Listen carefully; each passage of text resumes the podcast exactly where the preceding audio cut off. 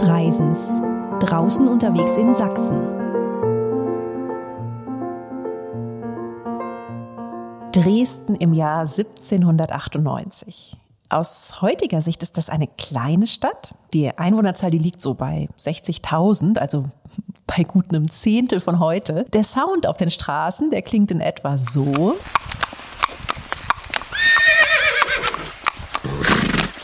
Aber die Stadt, die hat sich als politisches und als kulturelles Zentrum etabliert. Und darum kommt im Sommer 1798 auch ein knapp 24-jähriger Maler nach Dresden, um hier an der Dresdner Akademie, ja, eigentlich erst zu dem Künstler zu werden, der uns heute noch so begeistert. Caspar David Friedrich.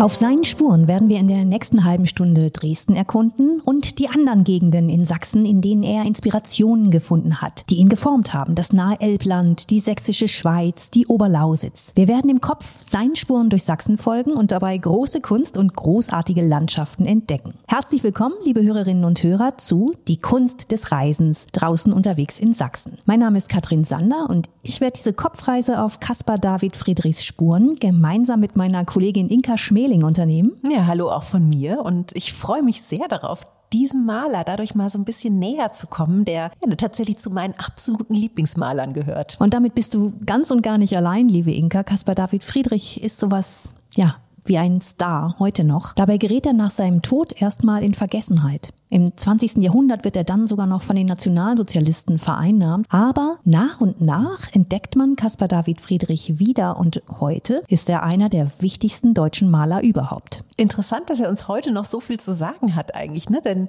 also immerhin feiern wir nächstes Jahr seinen 250. Geburtstag. Aber tatsächlich, ja, viele seiner Motive, seiner, seiner Themen sind heute wieder hochaktuell und auch darüber wollen wir in der nächsten halben Stunde sprechen. Jetzt aber erstmal zu diesem knapp 24-jährigen Mann, der da im Sommer 1798 nach Dresden zieht. Geboren wurde er am 5. September 1774 in Greifswald. Er ist das sechste von zehn Kindern. Sein Vater ist ein Talgseifensieder und Talgkerzengießer. Und was man von Caspar David Friedrichs Kindheit weiß, das klingt alles andere als einfach. Die Mutter stirbt schon, als er sieben Jahre alt ist und der Vater ist sehr streng. Und dann passiert dann noch eine Sache, die Caspar David Friedrich nachhaltig geprägt hat. Denn im Dezember 1787, er ist gerade 13 Jahre alt, da stirbt sein zwölfjähriger Bruder Christopher. Und zwar nachdem Caspar selbst beim Schlittschuhlaufen eingebrochen ist im Eis und sein Bruder Christopher ihn gerettet hat. Also der Bruder hat sein Leben für Kaspar gegeben. Oh, was für ein schreckliches Ereignis und aus heutiger Sicht würde man, glaube ich, sagen, tief traumatisierend. Und tatsächlich in diesem Ereignis, da vermuten ja auch viele Biografen den Grund dafür, dass Caspar David Friedrich sein Leben lang unter Depressionen leidet, dass er, dass er immer sehr für sich bleibt. Aber in der Malerei und gerade in der Natur findet er wiederum zwei Quellen, aus denen er Kraft schöpft. Ja, und es stellt sich heraus, äh, genau das ist ein genialer Mix. Sein Talent, das fällt schon sehr früh auf. Mit 16 hat er schon Zeichenunterricht. Er studiert dann vier Jahre in Kopenhagen und kommt schließlich nach Dresden. Nach Dresden weil er, wie er selber sagt, hier in der Nähe der trefflichsten Kunstschätze und umgeben von einer schönen Natur arbeiten kann. Ja, und genau diese Kombi aus, aus Kunstschätzen und aus schöner Natur, die, die lässt ihn dann auch bleiben. Dresden wird für ihn, ja, mehr als 40 Jahre sein Homeground. Hier gründet er schließlich eine Familie, bekommt drei Kinder und hier stirbt er auch 1840 im Alter von 65 Jahren. Auf dem Trinitatisfriedhof ein bisschen östlich der Altstadt, da ist bis heute sein Grab zu finden. Die Inspirationen für seine Gemälde, die findet er allerdings vor allem außerhalb der Stadt, auf seinen Reisen, eben in der Natur. Er zieht los und kommt zurück mit Skizzen und Aquarellen nach Hause nach Dresden in sein Atelier und dort, da entstehen dann eigentlich erst seine wahren Kunstwerke. Er malt ja insgesamt 150 Gemälde in seinem Leben. Vielleicht braucht es bei ihm ja auch genau diesen, diesen Abstand irgendwie, oder? Also Caspar David Friedrich, der ist ja nicht dafür berühmt geworden, dass er, dass er irgendwie ganz detailgetreu eine Szenerie abmalen würde, sondern dafür, dass er, ja, dass er seine Beobachtungen auf einem Gemälde kombiniert, auch ein bisschen, ein bisschen rearrangiert und durch diese Szenerie, die er sich letztlich ja immer auch ein, ein Stück weit aus ausdenkt, kreiert er ja ein ganz eigenes Werk und auch eine, eine ganz, ganz eigene, sehr persönliche Stimmung. Als er zum Beispiel 1808 in seinem Dresdner Atelier das Werk Kreuz im Gebirge vorstellt, das hängt heute im Albertinum, der staatlichen Kunstsammlung Dresden. Da sind die einen hin und weg von dieser Stimmung. Ne? Man sieht da einen von Tannen umrandeten Felsgipfel mit einem Kreuz darauf, daran der Heiland in einem ganz unrealistischen Lichtstrahl eigentlich. Ja, genau. Das wird ihm ja auch vorgeworfen dann ne, von einigen Kunstkritikern damals, dass es, dass es letztlich so eine unrealistische Szenerie ist. Also irgendwie, ja, irgendwie kann man Vorder- und Hintergrund nicht so richtig differenzieren und auch beim Licht, da weiß man gar nicht so ganz, ist das jetzt eigentlich eher Sonnenauf oder Sonnenuntergang? Ja, es ist eben seine ganz eigene Perspektive. Ne? Das haben eigentlich alle seine Werke gemeinsam.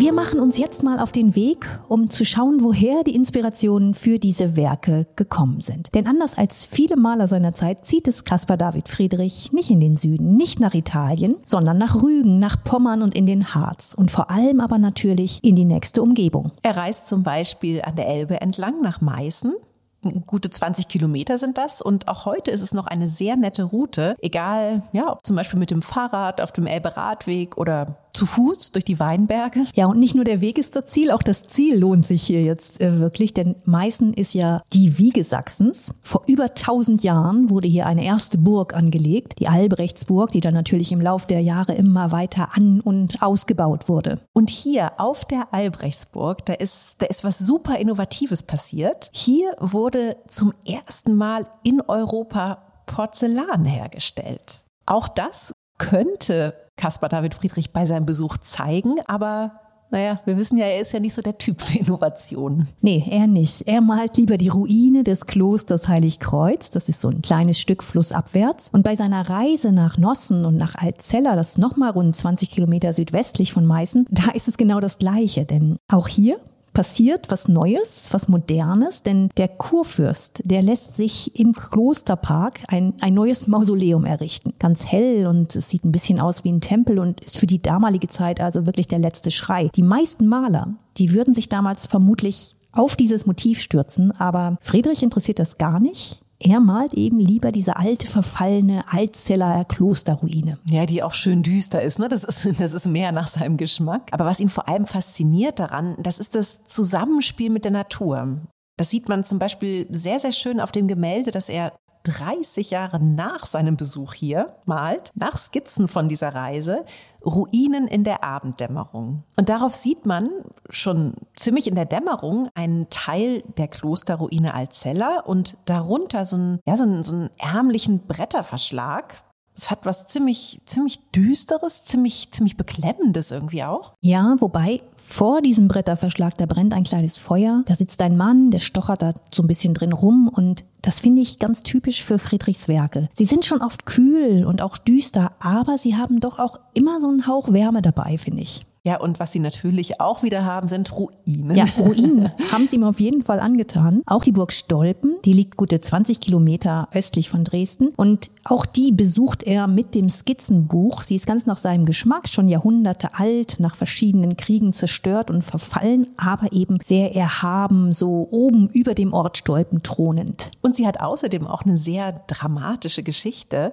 49 Jahre lang war die Feste Stolpen das Zuhause oder eigentlich vielmehr das Gefängnis der Gräfin Kosel. Das war einst die wunderschöne und ehrgeizige Mätresse von August dem Starken. Der hat sie dann aber irgendwann auf die Burg verbannen lassen und ja, diese Burg, die hat sie dann 49 Jahre lang nicht mehr verlassen. Sogar nach ihrem Tod dann auch nicht. Sie hatte zwar eigentlich den Wunsch geäußert, woanders begraben zu werden, aber nicht mal das wurde ihr erfüllt. Aber das war vor Friedrichs Zeit. Ne? Die Gräfin, die stirbt zehn Jahre bevor er geboren wird. Aber vielleicht kennt er diese Geschichte. Den Koselturm der Burg Stolpen, den zeichnet er im Sommer 1820. Doch auch wenn er sich immer wieder Ruinen vornimmt, das, was ihn besonders begeistert, ist die Landschaft ringsum, die Natur der sächsischen Schweiz.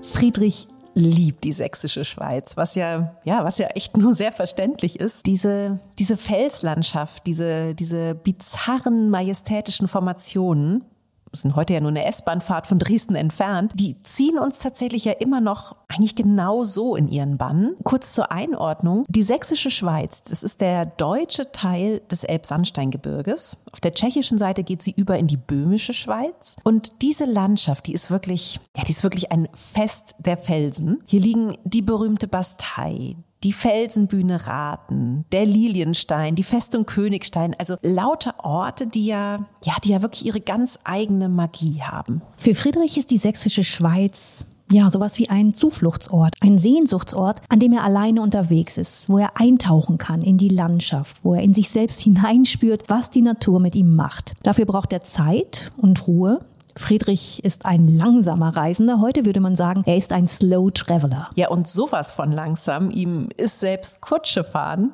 eigentlich zu schnell. Und vielleicht schätzt er auch gerade deswegen die sächsische Schweiz so, weil das eine Gegend ist, die ist, ja, die ist wirklich wie dafür gemacht, sie, sie mit Zeit und zu Fuß zu durchstreifen. Der Tourismus von heute, der ist damals natürlich noch, noch gar nicht entwickelt. Unter Künstlern, klar, da hat man sich natürlich Wege empfohlen, Panoramen, hat sich auch darüber ausgetauscht, welche Ruinen besonders schön sind. Aber für das, was wir heute Urlaub nennen, ist damals bei den Menschen noch gar kein Raum. Wobei Friedrich schon merkt, wie gut ihm die Landschaft tut und wie er hier zur Ruhe finden kann. Er ist ja mental nicht stabil, das wissen wir, und er kommt immer wieder hierher in die sächsische Schweiz. Einmal sogar für mehrere Monate, das ist im Frühjahr und Sommer 1813. Damals lebt er in Krippen, das ist ein Ortsteil von Bad Schandau, und er ist zu Gast im Haus seines Freundes Friedrich Gotthelf Kummer. Für Friedrich ist das auch so eine Flucht aus Dresden. Er ist ein politischer Mensch, einer, der sich die Dinge sehr zu Herzen nimmt. Und was da 1813 gerade in der Stadt, im ganzen Land passiert, das ist schlicht zu viel für ihn. Es ist Krieg damals. Die Befreiungskriege, die toben und ja, Napoleon, der kämpft gegen die Truppen von Russland, Preußen, Österreich und Schweden. Und nur ein paar Monate später, im Oktober 1813, da wird die Völkerschlacht bei Leipzig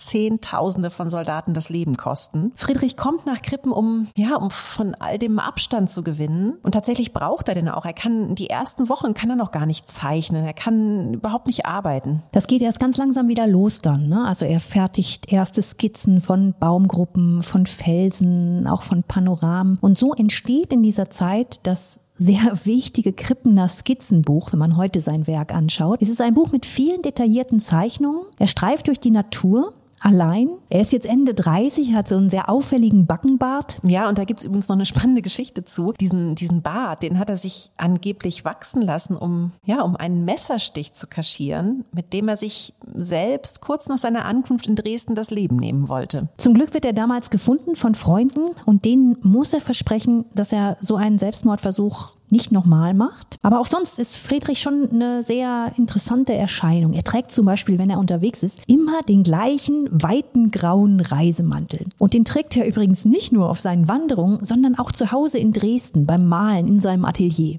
Vielleicht ist das eigentlich ein, ein, ganz cooler Trick, oder? Um, um ja in seinem Atelier dann auch, auch zu Hause in so eine Reisestimmung reinzukommen. Ja, wer weiß, ne? Gut möglich. Auf einer dieser Wanderungen in der sächsischen Schweiz jedenfalls, da ist er auch zum Fuß der Kaiserkrone unterwegs, einem Tafelberg. Und die Zeichnung, die er dort macht, die nennt er felsige Kuppe. Und Genau dieser Felsen, der ist es dann, auf den er später seinen berühmten Wanderer über dem Nebelmeer stellt. Okay, das ist ja wirklich so, ja, ein, eine Ikone der Romantik, die Ikone der Romantik. Und vielleicht sogar Manche sagen so, dass das, das Abbild der deutschen Seele, wie vorhin schon gesagt, Friedrich komponiert seine Landschaften. Es geht ihm nicht ums Abbilden, sondern es geht ihm ums, ums Erfühlen und, und ums Ausdrücken. Er sagt selber, ich muss mich dem hingeben, was mich umgibt, mich vereinigen mit meinen Wolken und den Felsen, um das zu sein, was ich bin mich dem hingeben, was mich umgibt. Das ist ja eigentlich eine ganz radikale Einstellung und er, er macht das auch wirklich, sogar bis ins Extrem. Zum Beispiel kampiert er mal eine ganze Woche lang in der sächsischen Schweiz in einer engen Schlucht bei Lohmen, sieht da sieben Tage lang keine Menschenseele und lässt sich dort am Uttewalder Grund wirklich so voll und ganz auf die Natur ein. Daraus entsteht dann später das Ölgemälde Uttewalder Grund. Ja, wobei das wirklich kein liebliches Landschaftsgemälde ist. Es ist eher, eher eine Ansicht, bei der die Natur dem Betrachter hm, Respekt einflößt, wo sie, wo sie dunkel und erhaben ist. Und gerade das ist es ja aber auch wiederum, was, was Friedrich so zeitlos großartig macht, dass man in seinen Bildern wirklich die, die Kraft der Natur spüren kann. Und tatsächlich ja nicht nur in seinen Bildern, sondern auch vor Ort in der sächsischen Schweiz. Denn heute sind viele der Orte und der Panoramen, die Friedrich und andere Künstler Künstler fasziniert haben, miteinander verbunden und zwar auf dem 116 Kilometer langen Malerweg. Okay, 116 Kilometer, das, das ist, ist eine stolze Strecke, aber die lässt sich natürlich lässt sich natürlich auch wunderbar unterteilen in einzelne Etappen. Der Malerweg, der beginnt im Liebetaler Grund ganz im Nordwesten der sächsischen Schweiz. Und ja, hier schneidet sich tatsächlich die, die Wesenitz so ganz eng und, und steil in die Felsen des Elbsandsteingebirges ein. Das ist eine ziemlich spektakuläre Landschaft. Ja, und von da sind es keine zehn Kilometer eben bis zum Uttewalder Grund, also der Schlucht, wo Friedrich seine einsame Woche verbracht hat. Ja, und nochmal sogar weniger als zehn Kilometer zum Neuratener Felsentor. Der Weg dorthin, der führt über die Basteibrücke. Ja, die ist ja auch wahnsinnig berühmt und es gab sie übrigens als hölzerne Variante auch schon zu Friedrichs Zeit. Seiten, aber er hat sie weggelassen auf seinen Bildern.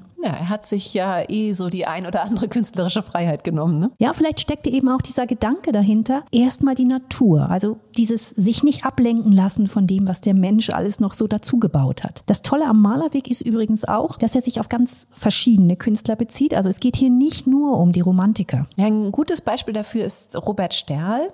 Wie Friedrich studiert er auch in Dresden an der Akademie, allerdings gute 90 Jahre später. Und er ist wie Friedrich und wie viele andere sehr angetan von der Landschaft der sächsischen Schweiz. Aber seine Art, Landschaft und auch Menschen zu malen, die ist, die ist schon ganz anders. Er macht wirklich schon, ja, den Schritt hin zum Impressionismus. Und das sieht man sehr, sehr schön in seinem Wohnhaus und Atelier in Struppen. Das Robert-Sterl-Haus ist das einzige Malermuseum am Malerweg und es lohnt sich sehr, Sterls Bilder dort anzuschauen und auf sich wirken zu lassen. Max Liebermann, der hat mal über Sterl gesagt, der malt, wie ihm der Schnabel gewachsen ist. Seine Bilder sind gesehen, erschaut und erlebt. Und dieses erlebt, das finde ich ist gar nicht so weit weg von Friedrich wieder, ne? Und hat trotzdem noch mal einen ganz anderen Blick. Nun ist der Malerweg aber auch tatsächlich ja, so die, die Prachtroute der sächsischen Schweiz.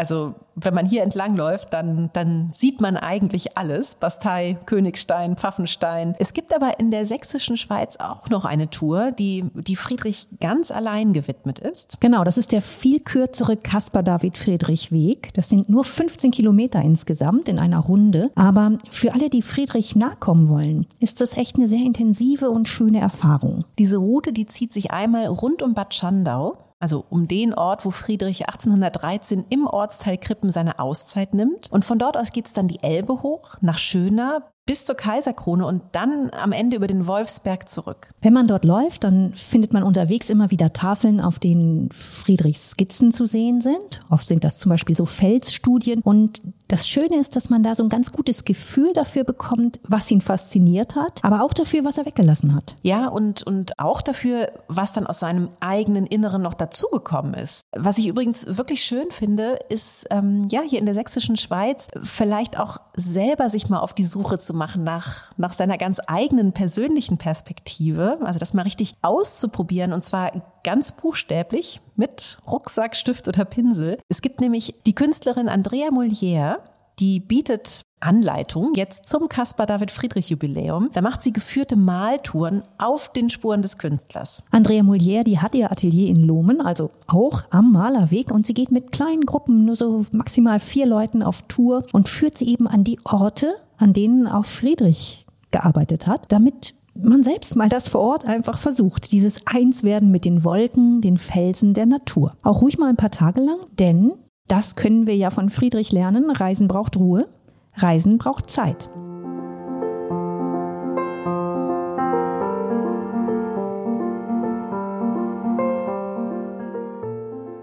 Friedrich reist nicht nur alleine und auf eigene Faust, sondern durchaus auch mal mit Kollegen. Im Sommer 1810, da macht er sich gemeinsam mit einem Künstlerfreund aus Dresden auf den Weg eigentlich Richtung Riesengebirge, aber wir haben es ja schon gesagt, er reist eben langsam. Und das bedeutet, auf dem Weg zum Riesengebirge, da halten die beiden immer wieder an, gehen wandern, malen. Das dauert also so ein Weilchen. Und zu einem Ort, der Caspar David Friedrich besonders inspiriert hat, da gibt es auch heute noch eine sehr schöne Wanderung, den Dorfspaziergang Eubin. Verorten wir das mal ganz kurz, wo Eubin eigentlich liegt. Wir sind jetzt hier im Grenzgebiet von Sachsen zu Polen und Tschechien in der Nähe von Zittau, also in der südöstlichen Oberlausitz. Und ihr kommt hier heute sehr gut hin mit der dampfbetriebenen Zittauer Schmalspurbahn. Deren Endstation ist nämlich direkt hier am Fuß des Berges Eubin. Ja gut, heute, ne? Also Caspar David Friedrich, der hatte die Option damals noch nicht. Nee, das stimmt. Denn diese Bahn, die wird erst 50 Jahre nach seinem Tod in Betrieb genommen. Was aber auf jeden Fall schon ihn beeindruckt, das ist zum einen der Ort selbst. Das sind zum Teil Fachwerkhäuser, dann gibt's die spätbarocke Bergkirche und ja, vor allem ist die, die Lage des Ortes wirklich, wirklich sehr besonders. Der Ort liegt nämlich am, am Berg, der den gleichen Namen trägt und oben auf diesem Berg, da thront dann so richtig eine eine Burgruine. Natürlich, eine Ruine. Na klar. Mal wieder. klar, also man ahnt schon, ne, was Caspar David Friedrich an Eubin so fasziniert hat. Und ja auch andere Romantiker. Aber es ist ja nicht nur diese Liebe zu den Ruinen, die die Romantik auszeichnet. Das ist ja viel mehr. Um die Romantik zu verstehen, muss man einen Blick auf die Zeit werfen, in der Caspar David Friedrich lebt. Damals Anfang des 19. Jahrhunderts wachsen die Städte enorm. Nur am Beispiel von Dresden. Wir haben es ja am Anfang gesagt. Als Friedrich als junger Mann hierher zieht, da hat Dresden 60.000 Einwohner. Aber bis zu seinem Tod, 40 Jahre später, hat sich diese Einwohnerzahl beinahe verdoppelt. Ja, und nicht nur die Städte wachsen. Irgendwie scheint alles immer, immer mehr, immer schneller zu werden. Die Eisenbahn, die ist gerade erfunden worden und jetzt breitet sie sich rasant aus. Überall entstehen Fabriken. Die Welt, die, die verändert sich. Alles wird irgendwie lauter, schneller. Und damit ändern sich natürlich auch die Lebensumstände der Menschen, und zwar in kürzester Zeit radikal.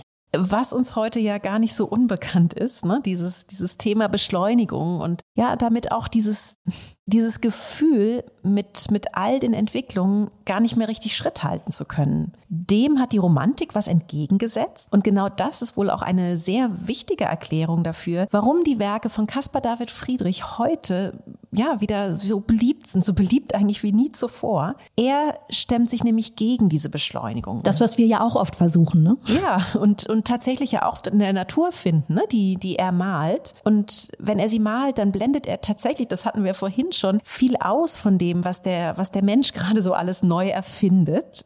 Stattdessen zeigt er Menschen, die, die völlig versunken sind in den Anblick der Landschaft. Und das sind nicht unbedingt heitere Bilder, die er malt, aber ja, wie wir ja vorhin schon gehört haben, es trifft total den Zeitgeist. Damals und heute. Ne? Es gibt wenige Künstler, das ist ganz interessant, die heute auf Instagram so sehr geliked werden wie Caspar David Friedrich, der jetzt seinen 250. Geburtstag feiert. Ja, und auch die Aquarelle und Ölgemälde, die er hier von der Ruine Eubin malt, die sind wirklich ein wunderbares Beispiel, warum er als der Vorreiter der Romantik schlechthin gilt. Nehmen wir vielleicht mal ja, sein, sein bekanntestes Werk aus Eubin. Das ist das Ölgemälde Der Träumer, hängt heute in St. Petersburg in der Eremitage. Und das ist recht klein, also nur so 27 mal 21 Zentimeter. Da hat er ja zum Teil echt weit großformatiger gemalt. Aber es hat die für ihn total typische Mischung. Man sieht eins dieser spätgotischen Fenster der Klosterkirche, dahinter dann schlanke Fichten und man hat so einen ganz weiten Blick in den Sonnenuntergang.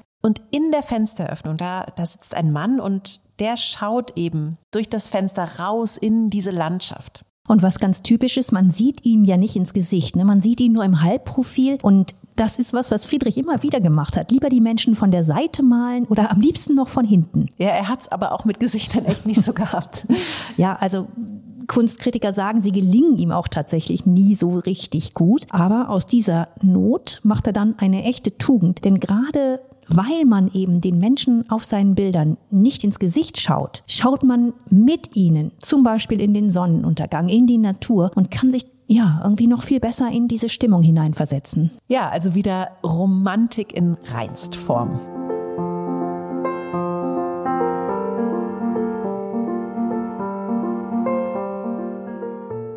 Jetzt waren wir viel unterwegs in Dresden im Elbland, sind durch die sächsische Schweiz gestreift, bis nach Eubin im Zittauer Gebirge. Wir wissen, welche Motive Friedrich gesucht und gefunden hat. Bleibt die Frage, Wo können wir seine Bilder sehen? Ja, und darauf gibt's hier in Sachsen gleich drei Antworten. Die erste, total klar, natürlich in Dresden. Das Albertinum, das hat mit 14 Bildern eine der größten Friedrichssammlungen überhaupt. Dazu gehört auch das Bild, über das wir am Anfang schon gesprochen haben, das Friedrich berühmt gemacht hat und das gleichzeitig aber ja auch für viel Kritik gesorgt hat, das Kreuz im Gebirge. Ja, Kritik wegen der ungewöhnlichen Perspektive einmal, aber auch, weil er die Natur in diesem Werk quasi ja, zu sowas Sakralem gemacht hat, ein Naturmotiv für einen Altar. Das ist für manche Kritiker seiner Zeit ein absolutes No-Go, geht gar nicht. Ursprünglich ist es ja sogar gedacht als Hauptmotiv für einen Altar, aber als solches wird es dann in Wahrheit nie, nie genutzt. Heute ist es, wie gesagt, in Sachsens Hauptstadt im Albertinum zu sehen und es ist da natürlich Teil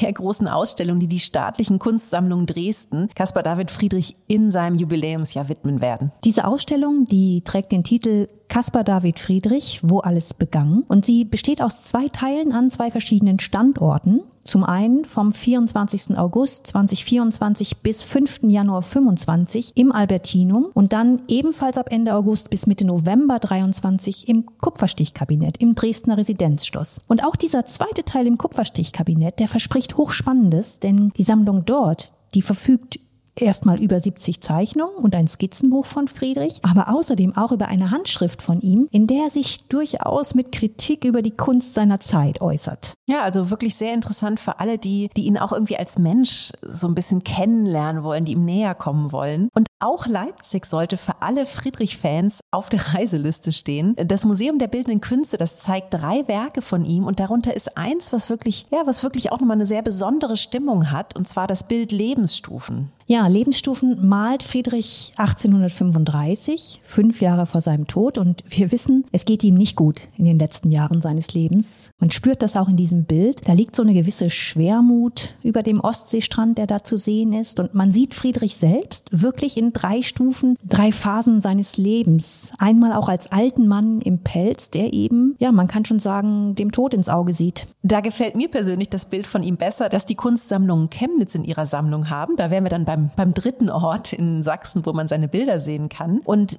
dieses Bild, das heißt Segelschiff. Das malt Caspar David Friedrich mit, mit etwa 40 Jahren. Er ist kurz davor, die 19 Jahre jüngere Caroline Bommer zu heiraten. Und dieses Bild, das, das transportiert irgendwie eine ganz andere Stimmung. Naja, er hat ja auch eine andere Stimmung in dieser Lebensphase. Ne? Er ist Mitglied der Dresdner Akademie, er kriegt jetzt endlich mal ein festes Gehalt. Er ist dabei, eine Familie zu gründen. Ja, und genau dazu passt dieses Segelschiff hier wirklich perfekt. Das steht irgendwie für, für diesen Aufbruch, ne? dafür, dass er, ja, dass er diesen, diesen Weg wagt, dass er sich, sich auf die Reise begibt. Ja, Reise ist ein schönes Stichwort für das Jubiläumsjahr von Caspar David Friedrich, das uns erwartet. Denn sein 250. Geburtstag, der wird natürlich groß gefeiert werden. In Sachsen, klar, aber auch national und international. Wir werden Friedrich als Künstler nochmal ganz neu entdecken können, in spannenden Ausstellungen, in ganz verschiedenen Events, aber vor allem natürlich draußen, in der Natur. Ja, und egal wo, ob in, in Dresden, bei der Burg Eubin oder rund um Bad Schandau in der sächsischen Schweiz, es lohnt sich an, an das zu denken, was Caspar David Friedrich uns vorgemacht hat, nämlich immer schön die Ruhe zu bewahren. Ja, ein Entdecker der Langsamkeit, ne, ist der Pionier der deutschen Romantiker. Ein Maler, dessen Bilder uns heute noch wirklich unter die Haut gehen. Und es tut gut, ihm zu folgen, seinen Blick auf die Natur nachzuvollziehen. Und ja, in diesem Sinne, gute Reise euch allen in Sachsen nach Sachsen auf den Spuren von Caspar David Friedrich.